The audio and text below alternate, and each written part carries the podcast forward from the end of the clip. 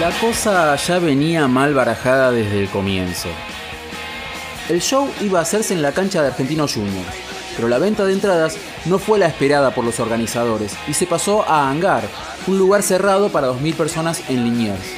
Lemmy no pasaba por su mejor momento de salud y la mala ventilación del lugar no ayudaba mucho que digamos.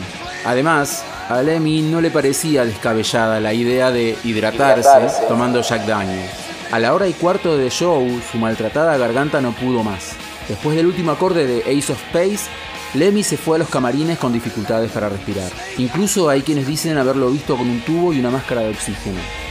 Pasaban los minutos y el público ya daba sus primeras muestras de impaciencia. Cuando la voz del ruso Berea anunció que eso había sido todo, la respuesta no se hizo esperar.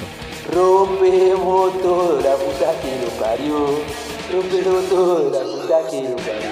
Pero ninguno de los integrantes de Motorhead volvía a escena. Lo que pasó después parecía una imagen sacada del archivo de un noticiero sensacionalista de los años de la dictadura.